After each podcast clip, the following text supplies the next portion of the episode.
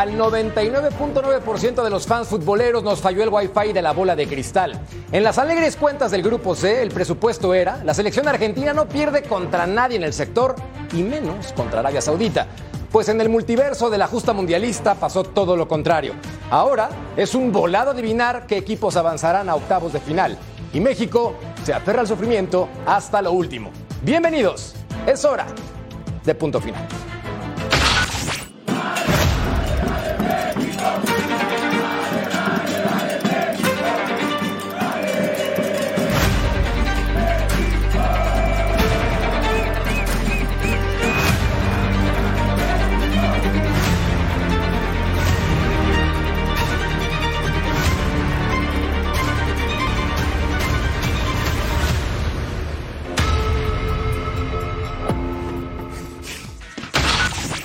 Cansados, pero contentos, pero preocupados, pero emocionados, pero de todo. Bienvenido a Punto Final. Gracias por acompañarnos el día de hoy.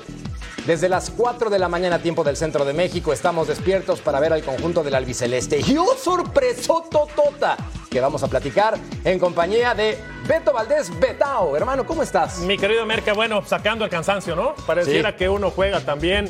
Es maravilloso este deporte, o bueno, el deporte que le guste a cada uno de ustedes, a la gente que nos ve en la Unión Americana, pero para mí el fútbol es apasionante. Pasas por todos los estados de ánimo, respiras, descansas, te sientas, pides el cambio, pides agua y al final, bueno, a tomar aire y estar tranquilos. Esperar, esperar, porque lo que dijiste, lo de Argentina no lo esperaba nadie, ¿eh?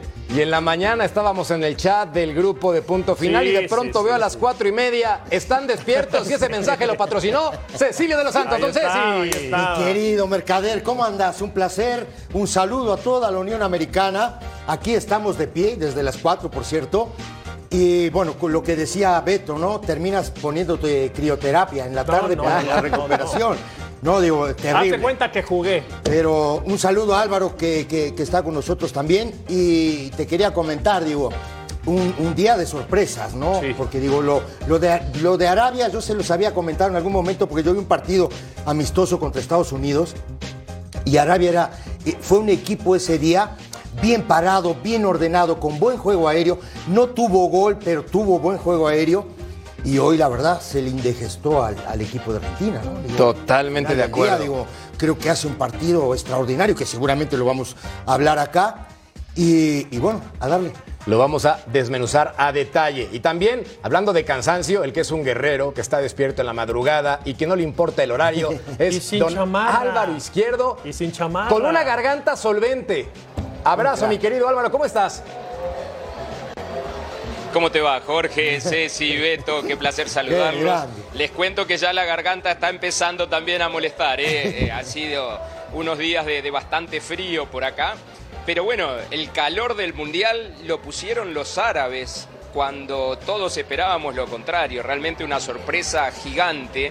Eh, no creo que, bueno, sí creo, porque una persona me dijo de que se le iba a complicar mucho a Argentina para salir del grupo, pero eh, yo no pensaba eso, yo pensaba que hoy iba a ganar cómodamente por la calidad del futbolista argentino, por lo bien que venía jugando la selección de, de Scaloni, por los 36 partidos invictos. Sí, en cuanto a funcionamiento, anoche lo hablábamos que quizás iba a extrañar en demasía la, la falta de Lo Celso, por si tapaban a Messi, ¿quién iba a crear? Me parece que eso pasó no supo manejar el resultado después de haberse puesto tempranamente 1 a 0 con un dudoso penal con el VAR. Y bueno, se le complicó ahora al equipo argentino que convierte lo que hoy era una final de Polonia-México, la convierte ahora para el sábado, México contra Argentina.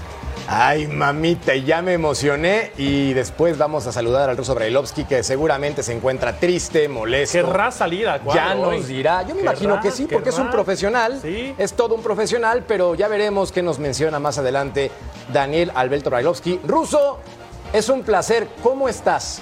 El corazón seguramente te duele porque a mí también. ¿No? ¿No, te duele?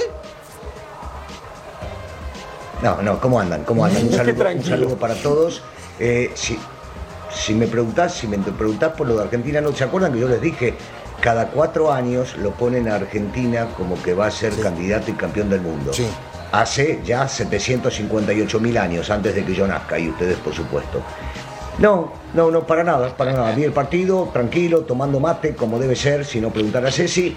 Eh, y en realidad Arabia me deseó ganar. O sea, no hay quejas sobre el partido. Nos regalan un penal y encima de todo juegan mejor que Argentina. Eh, yo no sé si el técnico argentino no, no tuvo la oportunidad de estudiar cómo jugaban los árabes, porque se metieron en más fuera de lugar de que todos los que hubo en el Mundial anterior. Imagínate, bien por Arabia, bien por Arabia, definitivamente ganó bien.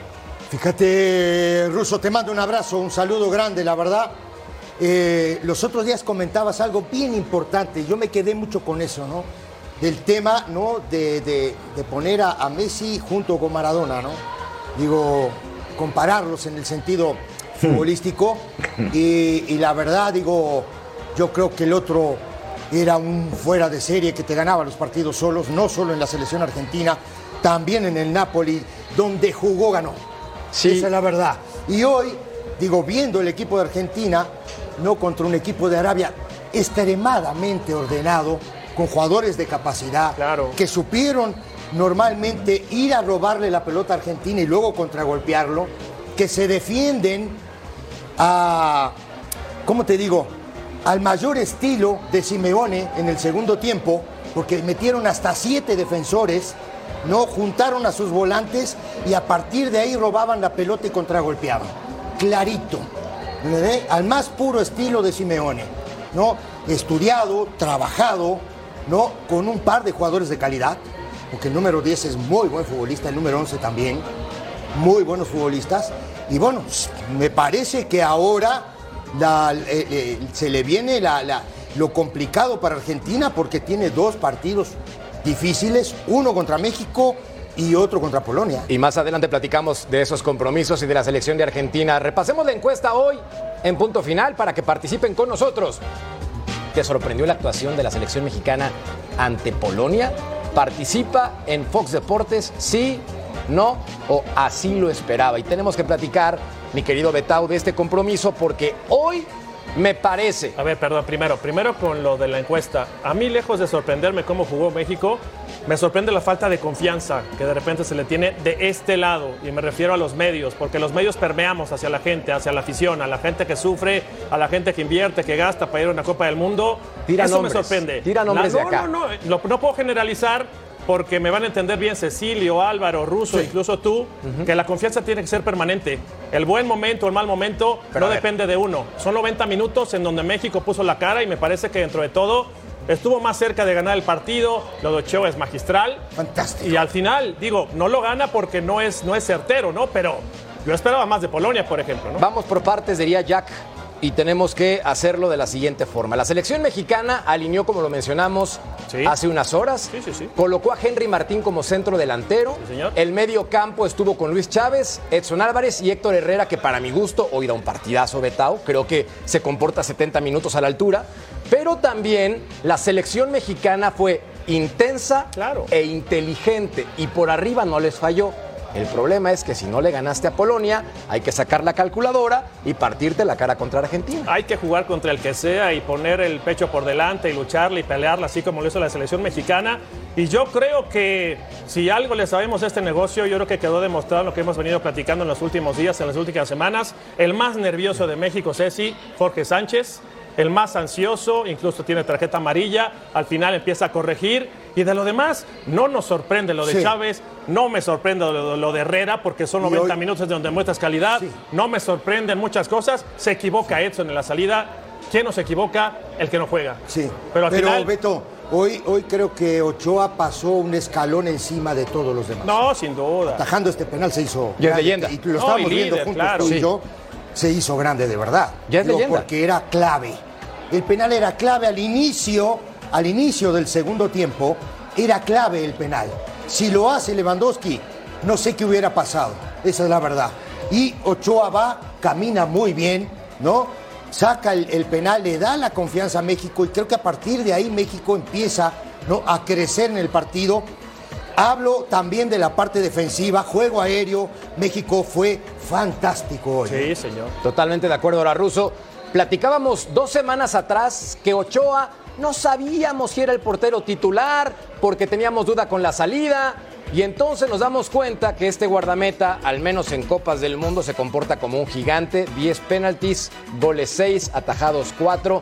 Es un jugador que la palabra confiable se queda cortito y entonces la bipolaridad de la opinión también influye en este tipo de compromisos. Bueno, cuando vos decís hablábamos, yo no estaba dentro de ese hablábamos. ¿eh? Yo en esta mesa, varios que sí. Ochoa tenía que ser el portero titular. Ah, bueno, de ninguna duda que Ochoa tenía que ser el portero titular, porque Ochoa es como es. Si vamos a empezar ahora a darnos cuenta de las virtudes y los defectos, digo, no, no, no, no es momento, ¿no? Después de una carrera tan larga y una proyección tan larga que tuvo Memo. Ahora, podemos hablar del tema de los penales. Ochoa no es un arquero ataca penales. No. Y lo atajó en el momento preciso y en el momento indicado. Pero para destacar no solamente Ochoa, porque tuvo que intervenir en esa y apareció como los grandes porteros. Me parece que Montes dio un gran partido. Eh, recordemos que habíamos hablado que eran peligrosos por arriba, que iba a ser muy difícil, que iban a aprovechar la pelota parada o algún centro o algún disparo. Bueno, neutralizó prácticamente todo. Me gustó lo de Gallardo. Estoy de acuerdo con Beto que posiblemente lo más flojito de allá había sido lo de, lo de Jorge Sánchez en la cuestión defensiva que levantó sobre, sobre el final del partido. Edson en lo suyo, por más de que ha fallado una. eh, no me sorprendió en absoluto lo de Chávez, parecería que tiene dos o tres copas del mundo encima. Herrera anduvo realmente muy bien. El Chucky Vea en lo suyo, al Chucky lo reventaron a patadas, como siempre, como pasa en el Napoli, como pasa en la selección, no se achica nunca y va al frente y todos trata de encarar. Vega lo suyo hasta que no le dio más el aire y a mí me encantó lo de Henry. ¿eh? Ayer hablábamos si jugaba uno y el otro, me encantó el desgaste que hizo, el tirarse para los costados, el la forzar a la marca, el pelear cada pelota. Me parece, me parece que México, a ver, en el, en el resultado termina 0-0.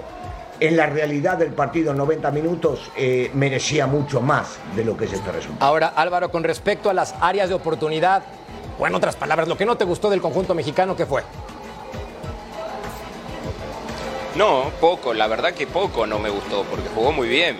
Coincido con todos que quizá por el, lateral derecho sufrió un poco, pero no tanto como yo pensaba que iba a sufrir, como había pasado en los partidos de, preparación. Más de lo que no me gustó, te digo que me encantó Gallardo.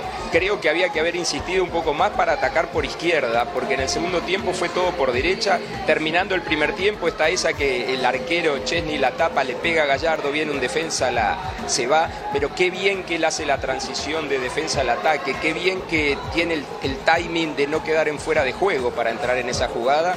Y en mi top mexicano está Ochoa, Gallardo y Herrera. Esos son los tres que considero que hicieron un mejor partido. Yo creo que a esa, a esa lista, mi querido Alvarito Adorado, yo pondría a Alexis Vega porque creo que también hizo un trabajo extraordinario, no solo teniendo la ¿A pelota, quién sacás? también... Para poner tres, ¿a quién sacás? No, no, yo sumaría. Sumaría yo a, a Alexis Vega porque creo que hizo un tra- trabajo extraordinario.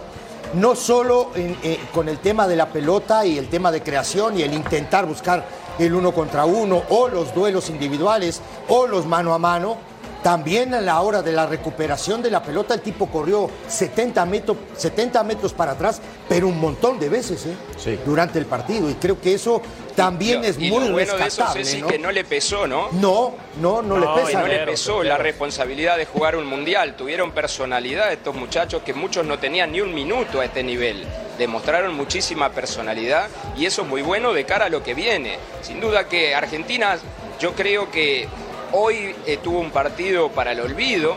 Pero no podemos decir ahora que ya no es favorito, porque por un partido no vamos a decir que dejó de ser favorito. Sí. Pero los muchachos mexicanos mostraron una personalidad inmensa. Si la pueden refrendar el sábado, puede ser algo histórico. ¿eh? Es Puede que- quedar otra vez Argentina fuera De la primera fase como en el 2002. Es que es muy complicado, ¿no? De- de tirar un top 3, por ejemplo. Yo me quedo con lo que dicen de Henry Martín.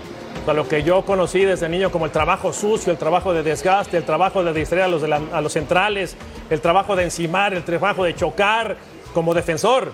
De, de verdad que cuando tienes un delantero de esos dices, caray, ¿en qué momento ya va a dejar de correr y dar lata, ¿no? Porque no te deja trabajar, no te deja correr. Eh, hay veces que quieres hacer una cobertura, se te ponen por de frente. Esos trabajos finos que de repente no se ven. Y dices, que pues, puso un 9 que no hace goles. No hizo goles, pero generó cualquier cantidad de avenidas, ¿eh? Con cada momento, con el abrir los brazos, con movimientos tan sencillos en el fútbol Es que- que poco se ve el justamente, trabajo, ¿eh? mira, mira, eh, eh, Jorge, rapidito te lo Se digo. sacrificó Sí, por el equipo. claro. Sí, pero también fija a los dos defensores, Claro. porque hoy Polonia juega con cuatro defensores, con cinco volantes y un punta, pero él, él se dedicó a fijar a los dos. Entonces, eso le dio la posibilidad, ¿no?, de abrir espacios Claro. y que por ahí aparecieran los volantes de México. Es que Polonia jugó con dos líneas de 26 y al final de cuentas con esa defensiva sólida le costó un mundo a la selección mexicana y coincido con ustedes en el trabajo de Henry Martín que sin pelota pudo moverse, que con pelota pudo soltar y cuando tuvo oportunidad de rematar lo hizo como también Harry Kane le pasó con Inglaterra en su momento. No anotó, pero tuvo una participación extraordinaria en condiciones futbolísticas totalmente diferentes contra una selección que entregó demasiadas concesiones defensivas, pero soy el único que se queda ruso con esa sensación de México pudo llevarse los tres puntos, o sea, se quedó cerca y eso puede marcar la diferencia entre quedarte en la fase de grupos o avanzar octavos, ¿no? Sí. Sí, sí, yo, yo estoy de acuerdo contigo. Yo también me quedé con la sensación de que México se podía haber quedado con los tres puntos. Pero no, esto, esto ya lo sabemos. El fútbol, y no es de méritos, y no es de jugar mejor, y no es de tener más la pelota, porque la posesión la tuvo México, y no es de llegar más al arco rival. Esto es de meterla adentro del arco del equipo rival, y una vez más de lo que te la meten ellos. En este partido bastaba, bastaba con uno solo. Y te digo, sí, sí, yo también coincido con el tema de que, cuidado, ¿eh? porque ahora. Eh, tanto México, claro, Argentina está último en el grupo, el que lo daban como candidato para ser campeón del mundo. Último, tiene que ganar a como dé lugar contra México. Y esto va a perjudicar seguramente a México porque México en la última fecha tiene que enfrentar con Arabia, que hoy por hoy es el líder. Y yo no sé qué va a pasar con Polonia, porque para mí Polonia, por lo que he visto de los cuatro, es la más floja de todos. ¿eh? La más flojita selección de este grupo. Y cuidado con que vaya a ganar este próximo partido Arabia y está casi con un pie y medio adentro y se van a tener que matar entre nosotros. Pero sí, me quedo, por supuesto que me quedo con la sensación de haber perdido dos puntos en este partido. Yo estoy de acuerdo, yo estoy de acuerdo con eso, no sé, Beto, no sé, Álvaro, sí, no sé tú, claro. este, Jorge, Sí, sí. pero eh, digo, no es de merecimientos el fútbol al final del día, pero creo que México hoy hizo un partido para ganar. Esa es la verdad. Incluso los cambios. Y además de los cambios, de la intención, del querer, Claro. del buscar, ¿no? De todo este tipo de situaciones que pasan en un partido de y en fútbol. todo lo que están Creo que México el- hoy fue mejor que Polonia. Sí, yo también coincido contigo. Hoy México merecía ganar. Te escuchamos, mi querido Álvaro. No, que en todo lo que están diciendo justamente el ruso, Ceci y Beto, me parece que el momento que México no aprovechó, cuando hoy me preguntaste también qué no me gustó, pero no es que no me gustó, creo que no lo aprovechó después de la tajada de Ochoa en el penal. Creo que ese envión anímico, Sí. ahí había que haber salido con todo, Sí. me parece, a pegarle a los polacos porque sintieron muchísimo. Vos veías a Lewandowski, un jugador del nivel que tiene el polaco, goleador histórico por donde pasó, el lenguaje corporal de él era que estaba destruido. Y si el capitán, el líder, está destruido, los demás compañeros sienten el impacto. Quizás dentro del muy buen partido que hizo México, ahí después del penal, era donde hubiera que haber eh, redoblado esfuerzos para terminar de noquearlo. Sí, totalmente de acuerdo. Ahora, mi querido Ceci, resulta que tenemos la punto final CAM. No nos dimos A ver, a cuenta. ver, a ver. Poco tenemos. Beto Valdés no estaba Epa. porque andaba él de vacaciones. Ah, caray. Se fue, ¿Cómo? rompió el vestidor, no quiso No, estar con nosotros. jamás, ya ves jamás. cómo eres, Betao. Me tienen encerrado analizando Pero siempre. ¿quién es ese par de locos que andan viendo el partido de la selección mexicana? Dímelo tú. Qué lindo. Y no sabíamos, les prometo, yo me di cuenta después de 67 minutos cuando nos estaban grabando. Y mira, tú tranquilo, porque tu selección bueno. juega el jueves. No, no, pero pará, pará. Qué bueno que quitaron el audio, ¿eh? No, sí. Te escuchaban hasta el Monumento No, a la Independencia. Pero ¿eh? ¿sabe, sabe que justo esa jugada, ¿sabe cuál es? Es cuando Jorge, a Jorge Sánchez le sacan la amarilla. A mí me enoja mucho, pero me enoja. Y, y a- y cuando entrenaba a los muchachos, también me enojaba mucho. Hacer una falta de ese tipo. ¿En dónde fue? Pasá la línea de la pelota Claro. primero, Corretealo. ¿Para qué regalás una amarilla? Claro. No a los 25 minutos de partido. Jugás comprometido 75 minutos de juego, por el amor de Dios. Totalmente de acuerdo. ¿No? Y menos mal que ese audio no lo pusieron porque si no hubiera sido. Pausa. Volvemos a punto final.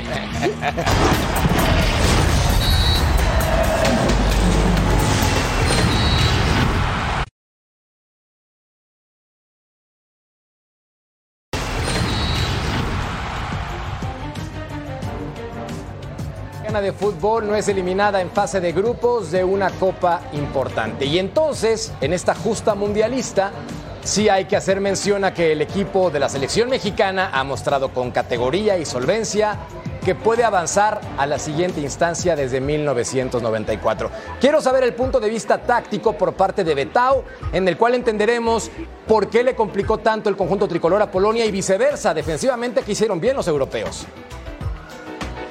Sí, sí, sí, justamente hablemos de lo que pasó sobre todo de medio campo hacia adelante, ¿no? El, el técnico polaco entiende que la línea de 5 lo iba a complicar. Entonces, si nosotros marcamos acá a Chávez, a Edson y a HH, lo que hace el técnico polaco es hacer una línea de 5 en el medio o 4-1-4. ¿Para qué? Porque de esta forma se tiró con la línea de 4 atrás, aquí ponía un contención fijo y trabajaban dos futbolistas que seguramente iban a ir sobre Herrera y sobre Chávez. El detalle fino está acá porque al final el hecho de que Henry Martín fijara, como decía Cecilio, a los dos centrales complicaba el momento de salir, complicaba el hecho de hacer coberturas detrás de los laterales. Y ahí justamente pasaban Gallardo por izquierda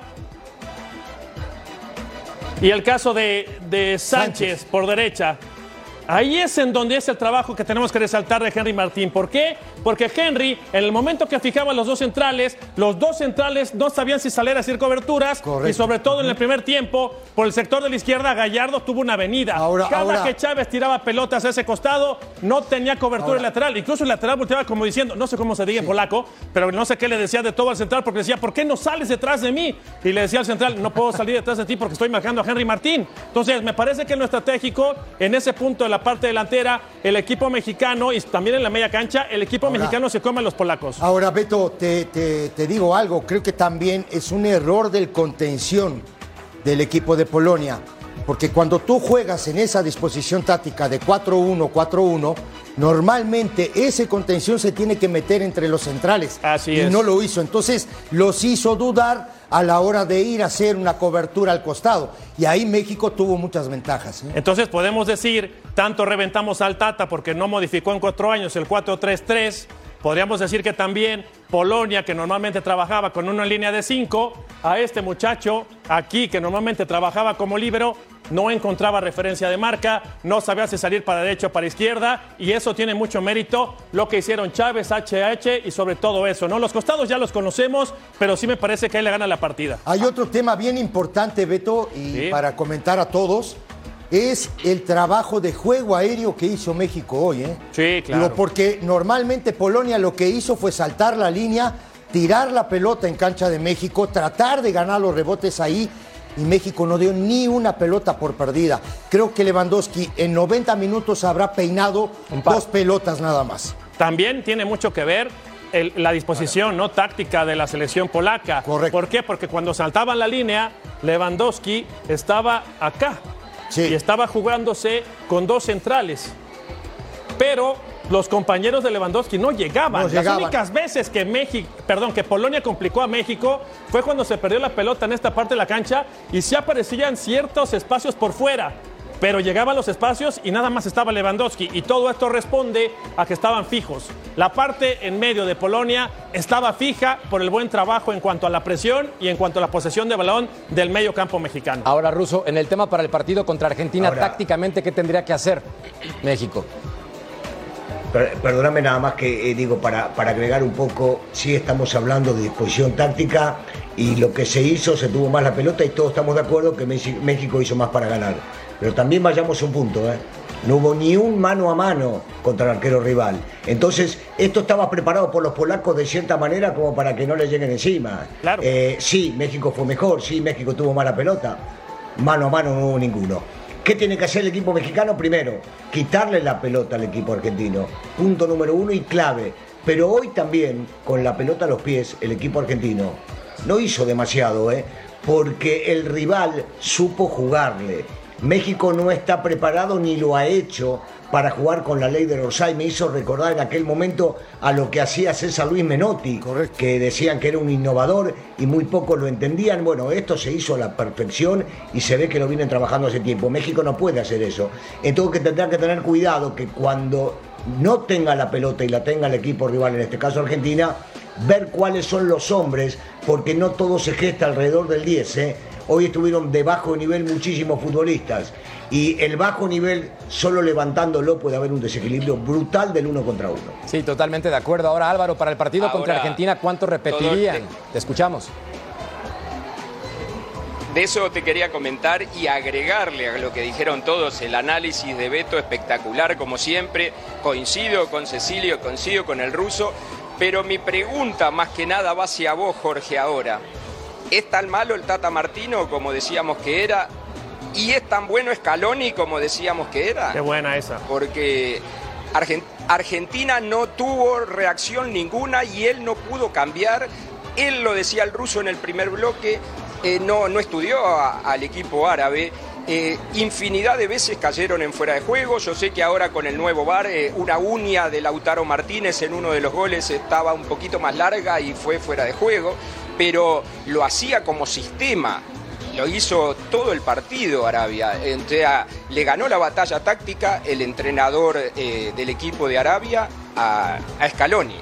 Y en este caso Martino le ganó la batalla táctica al entrenador de Polonia porque ganó en los juegos aéreos, ganó en la mitad de la cancha, tuvo más posesión, tuvo más juego por bandas. Entonces no era tan malo el Tata Martino.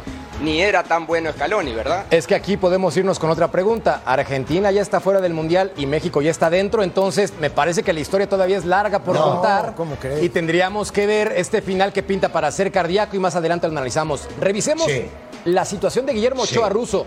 Ve esto, los cinco mundiales, Alemania 2006, Sudáfrica 2010, Brasil, Rusia y Qatar. Ocho partidos, nueve goles recibidos. Para mí, Russo, sí tiene que ser considerado leyenda del fútbol mexicano, más allá que sepa o no salir en Copas del Mundo. Constancia es clave.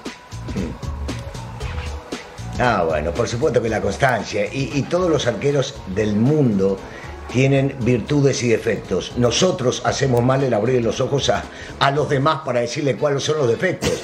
Pero Ochoa por algo llegó a jugar cinco Copas del Mundo, con cinco entrenadores diferentes. ¿A vos te parece que los entrenadores eligen a un arquero como siempre digo, para pegarse un balazo en la cabeza o en los pies, decir, no, con este pierdo tranquilo y me voy a casa. No, quieren ganar, por algo está ahí, por el don de mando, por lo que sabe hacer, porque abajo de los tres palos es un fenómeno. Sí, tiene alguna debilidad que otras, pero por supuesto que las tiene, pero como las tienen todos los futbolistas, y más los arqueros posiblemente se note más. Pero me sigo acordando del partido que dio contra Brasil, por ejemplo, y la pelota que le saca Neymar, o de esta tajada del penal. A ver, hoy si México perdía, se le complicaba muchísimo. Hoy México sigue teniendo en sus manos la posibilidad de calificar, no así los otros, ¿entendés? eso, y tiene mucho que ver con lo hecho por Olloa. Yo no sé si leyenda, no leyenda, viste, ese tipo de cosas lo dejo más para la gente. pero que sin lugar a dudas merece estar en la portería, merece estar en la portería de la selección ninguna duda. Se lo ha ganado a pulso y más adelante quiere escuchar a Ceci, Betao, Álvaro y el ruso. ¿Qué equipos van a clasificar a la siguiente instancia? Pausa. Mamita. Volvemos a punto final, papá. Mamita Agárrense de los pelos. Y la peluca también.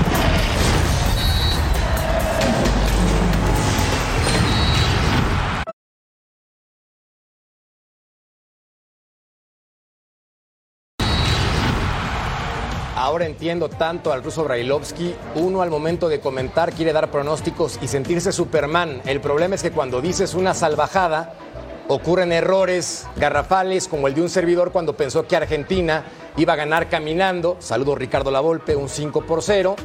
Y resulta que acaba perdiendo. Y ven el tuit de Arabia Saudita, colocado apenas en su cuenta oficial. Sí, primer partido. Gracias nuestros gavilanes. Felicidades a la patria. Álvaro, se escucha una fiesta espectacular como a cinco segundos de tu lado. Cuéntame, ¿por qué no estás en la fiesta número uno? Y dos, ¿qué están celebrando, papá? Pero mira, a mí hoy me hicieron trabajar y me dejaron solo en la fiesta. Se fueron Paco y Mariano para el partido. Los árabes acá tienen un relajo que ni te cuento. El, el rey dijo que en Arabia va a ser feriado mañana. Se lo tomaron en serio acá en Qatar también, porque hay un relajo en el FanFest acá al ladito de donde está el estudio de Fox Deporte, que es una locura. Yo estando escuchándolos a ustedes, los escucho mucho más clarito a ellos. Entonces, realmente lo están disfrutando. Para ellos es una, victor- una victoria histórica. Yo creo que eternamente se van a hablar que le ganaron a la Argentina de Messi, nada más ni nada menos. O sea, es fabuloso Álvaro, lo que lograron los Álvaro, árabes. yo sé que Y- estás- Y lo lograron Yo jugando sé que bien. estás allá, ¿eh? Yo sé que estás allá, pero no tenés toda la información. También bajó el petróleo 50% por dos días. Pero espectacular, espectacular, Ruso. Estábamos en el almuerzo hoy viendo el partido y nos acordábamos de Mercader que dijo 5 a 0, 3 goles de Messi. Y nos acordábamos y decíamos, Ah. le dan un pozo petrolero a cada jugador mañana. Así que si ya Pero bajó no el petróleo, es muy probable que le den a cada Álvaro. jugador un pozo, ¿eh? No olvidemos algo que también dijo el ruso. Argentina es uno de los favoritos y entonces ahí yo sé que se mantiene cabal y firme con esa declaración porque es Brailovsky, pero también lo mencionó. Aquí No, fue no, valiente. no, Esto es de no, no, valientes, no, ¿no? a ver, a ver. Es de valientes. ah, Hay una cosa bien importante. A ver, porque- a ver, a ver. No, yo, yo, vos sabés que yo me te tomo el preguntaron, pelo. me preguntaron, vos- me preguntaron, perdón, sí, sí, pero me preguntaron el resultado y yo dije que era muy respetuoso de los rivales, que los partidos se tienen que jugar y en ningún momento No, pero en la el Copa- resultado. en la me Copa dijiste que preguntás era de los favoritos, ¿eh? Si Argentina sigue siendo, me preguntás hoy si Argentina es candidato al título. Te digo que sí y te lo dije, por debajo de Brasil. Claro. No perdió eh, la posibilidad de ser Claro, candidato al título. acuerdo. Claro que o, no. o no recuerdan cuando Argentina perdió su primer partido y llegó a una final. Claro. En un mundial también, lo dejo España pensando. también. lo dije. España perdió cuando fue campeón perdió el primer y, y partido. pierde ese, e- ese partido que vos estás diciendo, es, es en el año 90, que termina Codesal, después en la final matándolos ¿no? con un penal. No Así sé como si tú es- mataste a no Codesal sé- ahorita en no ese sé si- comentario. Por Dios. Y- No, y bueno, no, que decía, en, el, Álvaro, en el termino. 2010, en el 2010 pierde España el primer partido y termina saliendo campeón. Sí. O sea que también podría suceder. Claro. Y, y no hablemos solo con el diario del lunes o el resultado opuesto. Ah. Ayer, en cuanto a funcionamiento, dijimos con el ruso que Argentina iba a extrañar muchísimo a Lo Celso. Sí. Y eso pasó. Sí. O sea que también vamos a, a decir lo que Bueno, pronosticamos y sucedió en el partido. Eh, porque diría- no tuvo diría- creación de juego ninguna Argentina. Álvarez, Álvaro, te diría que jugó con uno menos, pero no porque hizo el gol de penal. Uh, Es tan simple como eso. Épale. ¿Escuchaste? lo eh, no, sí, sí, sí. No, no, No, pero, no, le dijo falta, ahora. no razón. No, pero no le dijo, No le falta razón. ojo, no lo, no lo dijo Mira, hoy, ¿eh? mira, Esto no lo dijo hoy. compararon- Lo viene diciendo de hace tiempo. ¿Comparaste a Maradona con Sí. Messi, por ejemplo? No, no, yo no Estos comparé. son- no, no, no, bueno, hay comparación. No, no. Ok, para, bueno. para, para, para. No, no, no, lo ¿me- ok, ¿Me, bueno. No, escuchaste eh. bien? Eh. ¿Me escuchaste bien? Impos- Imposible. imposible. No se puede comparar. Bueno, a lo No que voy es, a lo que voy es aquel, aquel que Dios lo tenga en su gloria, aquel No hay comparación. en estos partidos iba y te, Te pegaba ganaba. dos cachetadas y te quitaba la pelota y Te encaraba y lo pateaban y lo pateaban y lo pateaban. Ahí es donde Bien. tienes que aparecer. Eso mismo Eso es la diferencia, ¿no? Te lo ganaba eso solo. Porque aparte de jugar bien, por eso digo- aparte de ser un líder técnico, era un líder interrumpa. temperamental Correcto. y era el primero que se enojaba. Te escuchamos. Quería pelear con los rivales y con los eso compañeros, ustedes con el entrenador y con el árbitro. Esos jugadores aparecen en esta Álvaro, clase de deja de hablar un poco. Por eso ustedes cuando quieren Me llegar a Me comparar... voy a la fiesta árabe. digo, no, Me no, no se compara. No se compara, por el amor de Dios. O sea, los que lo comparan son ustedes o algunos. Nunca en mi vida he comparado al mejor con él. En mi vida, ¿eh? porque estoy hablando del mejor. Te puedo decir que estuvo cerca de él Mario Alberto Kempes, por ejemplo.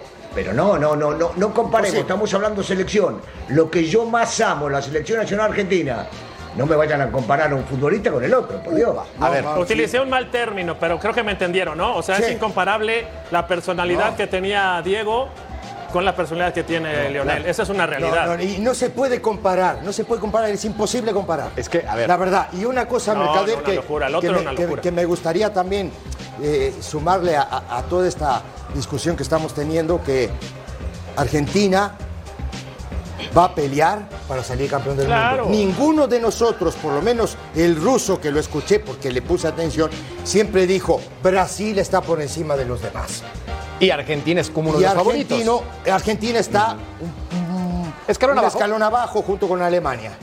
¿Estás de acuerdo? Sí, no? Sí, eso dijo. Ah, ok. Confirmo. Y, lo que Fran- y dijiste. Francia, ¿no? Y Sí, Francia, sí, los demás. Yo, Sí, sí, yo no sé, después vendrán los demás, Álvaro, Sí, porque sí, yo sí. creo que, y lo voy a volver a repetir acá, no tiene a Pogba, no tiene a Kanté, que fueron bastiones para que este equipo de Francia fuera campeón en Rusia.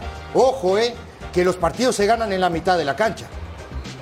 Claro. A ver, hay un detalle importante que me llama sí. poderosamente la atención, Betao, y sí, Sí. lo quiero poner en la mesa otra vez. A ver. Están hablando de Messi como si fuera un cualquiera porque no parece que no está comiendo en la misma mesa de los gigantes de Argentina. Eso es lo que entiendo. Esa es mi interpretación. Mi No es interpretación. que son cualquiera, pero sí hay momentos en donde tienes que ponerte y pintarte debajo de los ojos y decir, atrás de mí vienen todos y el que se, el que se echa a correr es traidor. Y a mí me parece, con todo respeto para Lionel, que ha ganado todo y que tiene, tiene una calidad indiscutible, yo veía a, a Maradona y decía, caramba, o sea, este muchacho puede ganar un partido solo. Y, y sí lo hacía, o sea, esa es la diferencia. Hoy Argentina metió cuatro goles, tres anulados de forma justa, más Pero no allá que sean centímetros o no. Acaba anotando cuatro goles y Messi después es verdad que desaparece.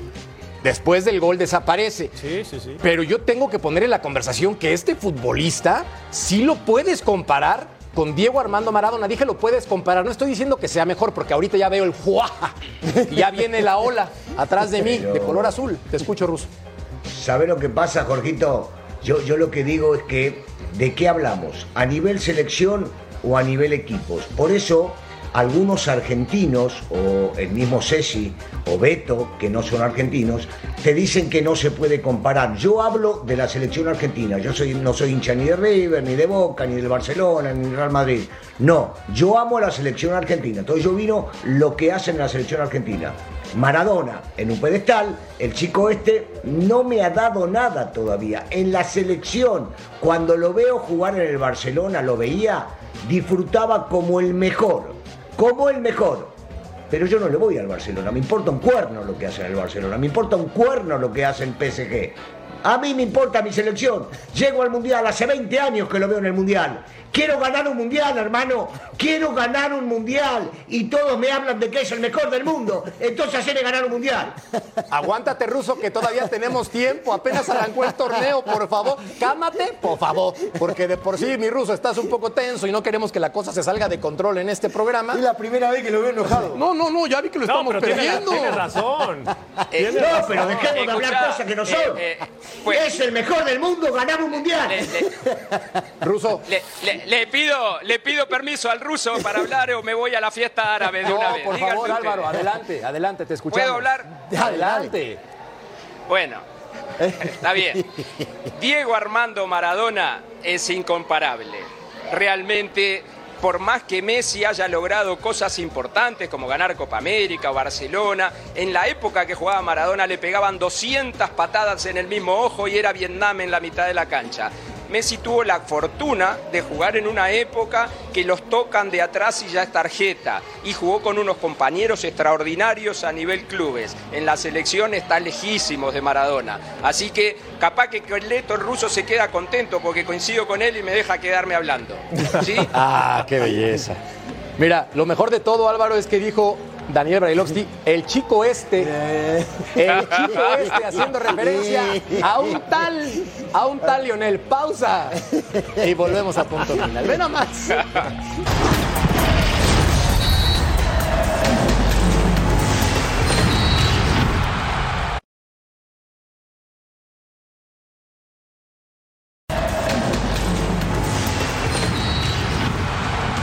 Resultado para Arabia es histórico, no cabe duda, su cuarta victoria en mundiales, solamente una ocasión avanzaron a octavos de final que fue en 1994. Tres tiros en total hoy, dos a portería, mientras que Argentina tuvo 14 impactos, 8 al arco y el resultado no los favoreció. Betao, ilumínanos por favor qué pasó hoy con Arabia Saudita.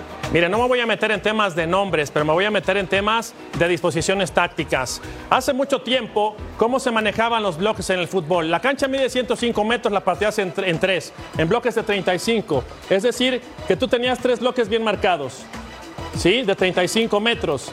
¿Qué ¿Qué ha pasado hoy y hace mucho tiempo en el fútbol europeo? Y no me dejarán mentir todos, este Ceci, Russo, Álvaro. Hoy los equipos en Europa, y recuerden los partidos de Champions, juegan aquí prácticamente en, el, en la línea del área penal y después desarrollan todo el fútbol en 20 o 25 metros. Aquí el equipo de Arabia metió a nueve futbolistas. Aquí es en donde Argentina no apareció nunca, nunca la posición de balón, nunca el traslado lateral y cuando la agarraban en campo abierto se empezaban a ver las avenidas, ¿no? Que al final fue complicado, sí les anularon goles, pero esto tiene que llamarnos la atención. Hoy Arabia, en lugar de estar en 35 metros, Arabia jugó en 20 o 25 metros y ahí es en donde las ideas de los argentinos se nublaron. Beto, en 20 imposible, porque es imposible jugar en 20 metros, pero en 25 a 30 sí. Dije, dije 20 a 25 metros. ahí sí. Dije 20 a 25 y cada metros. Vez, y cada vez que Aldazari Bien pronunciado, Qué Ceci, grande, ¿viste? Que Aldazari y Al Sherry, que era el otro delantero, que fueron los que hicieron los goles. Qué pedazo de jugador, ¿eh? Sí, muy bueno. Mamita querida. Técnicos. Además, y Ahora, aparte encaradores. ahora Beto está hablando. Beto está hablando de la disposición táctica y esto que maneja Beto es muy cierto, 20, 25, 30 metros, pero esto mismo lo recorrieron hacia adelante. Sí. Claro. Hubo momentos en los cuales en la medialuna de la mitad de la cancha Claro. estaban parados permitiendo que Argentina se meta fuera de lugar y ninguno fue inteligente. Bueno, el técnico me imagino que no sabía cómo jugaba el rival, Claro. como para decir salimos los delanteros y se mete un volante. Eso no lo hicieron. Y los árabes seguían con su misma tendencia porque estuvo bien manejado. Ahora, Álvaro, 10 fuera de lugar para la selección de Argentina. Esto te habla de un trabajo táctico por parte del rival, ¿no? 10 fuera de lugar.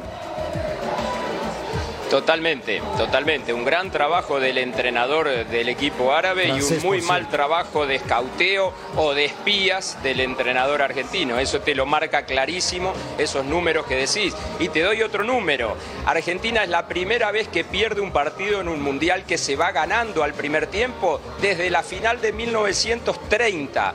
Eso Upa. también habla mal del actual entrenador argentino, que lo no supo manejar. Totalmente de acuerdo, mi querido Ceci. En el Antiguo Testamento. Sí. Jugó en Montevideo en el Estadio Centenario. Uruguay. Que no es un dato menor. Cuando No Uruguay era el mejor Sí. equipo del mundo esos años.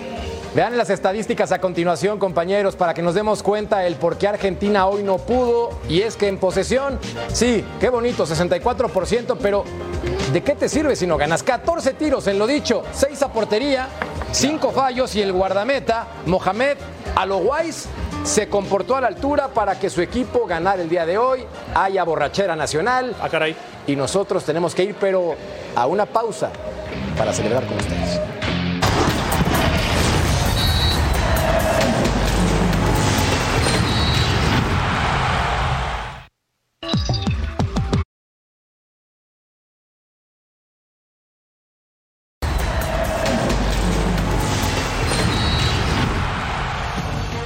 Dinamarca contra Túnez, un partido que fue un 0 a 0 emocionante con llegadas para ambas selecciones. César Arturo Ramos, el árbitro mexicano, le tocó impartir justicia en este compromiso. Tranquilo su trabajo, tuvo solamente dos amarillas por un lado, una amarilla por el otro y también hacer mención a que hubo un penalti que tuvo que revisar a ver si se marcaba o no por una posible mano y no ocurrió. Álvaro, tuvimos que tener el ojo puesto porque en este sector se van a enfrentar los del grupo C. Entonces, ¿qué te pareció el partido? Me gustaron los africanos, como también me había gustado Senegal, a pesar de haber perdido contra Holanda. Me gustó Arabia, tuvo lapsos Irán. Eso habla que los equipos chicos han tenido buen mundial hasta el momento. O los equipos denominados chicos o que no tienen gran historia, para decirlo que no suene a irrespeto. Arabia y Senegal, creo que escalones arriba, ¿eh? Sí. Qué pedazo de equipo Senegal. Y también. Senegal perdió Mamita querida. De forma, creo que En el- pues no el- puede ser injusta porque en gana el el que la mete, ¿no? 85 le hacen un gol con una mala salida del arquero. Sí. Sí, que se va en Pero banda. allá no le dicen nada porque no es Ochoa. Sí, de ¿Sí me acuerdo. entendés? Le cabecea en el punto, adelantito del punto penal. Ruso, el nivel de estos equipos, ¿qué te pareció? Bueno, no, no, no, no del todo alto. Sí, sí coincido con lo que decía Álvaro, ¿eh? que hay este, estos dos equipos, no irán, por supuesto. Parecía como que muestran algo más, o podíamos esperar, eh, o esperamos un poquito menos de lo que dieron. Eso es definitivo. Eh, no les va a alcanzar para mucho más. Eh, sí, sorprendente lo de Arabia, lo de Arabia me, me encantó a mí, por su disposición táctica, por la manera de jugar, por la inteligencia y por dejar jugar con la pelota a los chicos que saben jugar con la pelota. Eso es definitivo y dio un gran batacazo. Después veo difícil. Me pareció que Dinamarca podía haber dado un poquito más de lo que dio. No me encantó, sí, salvo Eriksen que metió un par de disparos muy buenos que la terminó tapando el arquero pero, pero van a llegar hasta donde, a donde debían llegar, ¿eh? no mucho más allá de eso. Y en una de esas Dinamarca se termina colando como para poder agarrar y pelear ese segundo lugar. Yo ya no quiero pronosticar Betao porque me quemé terriblemente ayer al aire. Bueno, lo voy a hacer más adelante. Digo, me he equivocado una vez, que me equivoque otra vez no pasa nada. Del sector de quiénes avanzan, porque decíamos Francia y decíamos Dinamarca y luego Mira, me quedo con palabras, ¿no? Dinamarca se puede colar. ¿Por qué? Porque bueno, esperaría más de Dinamarca Pero el día de hoy, pero la verdad es que no, porque aparte no tenía un rival que dijeras qué complicado, ¿no? En, en el panorama. Pero después vas entendiendo que también de repente se le falta respeto al fútbol de otros continentes, ¿no? Y yo creo que manteniendo el orden, Eso estudia tú también, puedes. Beto, no, pero mí. cuando tú mantienes el orden, hasta- cuando tú dormir. mantienes un orden, cuando tú mantienes un orden, Con la tecnología que hay en el- hoy. pero el orden es fundamental siempre en Por cualquier Dios. actividad y mantienes orden y bueno, ves lo que pasa. Lo de Argentina hoy fue calamitoso. Sí, lo fue. ¿Cuántos fuera de lugar? Diez. Vos no sabés cómo juega el equipo rival en un mundial. Y, con un penal que le regalaron, ¿eh? con un penal regalado Eso que anotó este chico llamado Leonel. Pausa y volvemos a punto final.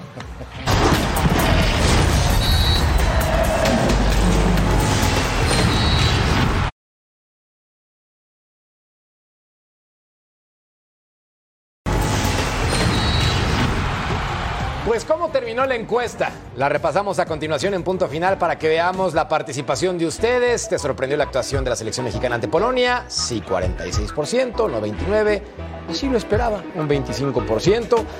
Va a estar brutalmente sabroso lo que ocurra el sábado entre el conjunto tricolor y Argentina. Va a estar brutalmente sabroso el jueves con Uruguay, mi querido Ceci y Uruguay, Álvaro. carajo. Vamos con Uruguay, ¿eh? ¿Estamos puestos, señores, o qué?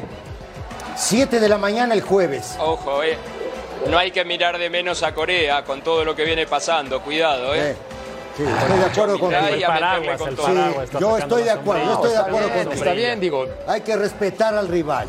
Ahora sí, No es cualquier Después de cosa. que uno se equivoca al aire ya todo, no, hay que respetar, no sabemos qué no pueda conocí pasar. hasta el día de hoy a dos uruguayos sacando la sombrilla. Ah, bueno, Estamos sacando la sombrilla. La historia, la historia de Uruguay siempre ha sido respetar. Ese Siempre, es no es de ahora. Ruso, gracias, querido Ruso, fuerte abrazo. Igualmente, abrazo para todos. Álvaro. Izquierdo, vete al FanFest ahora. Ah, Ya, ya me voy, se- Hay un baile Beto espectacular. ahí. Valdés. Cecilio de los Santos, Jorge. Mercader, gracias. Hasta la próxima. Nos vemos en la que sigue.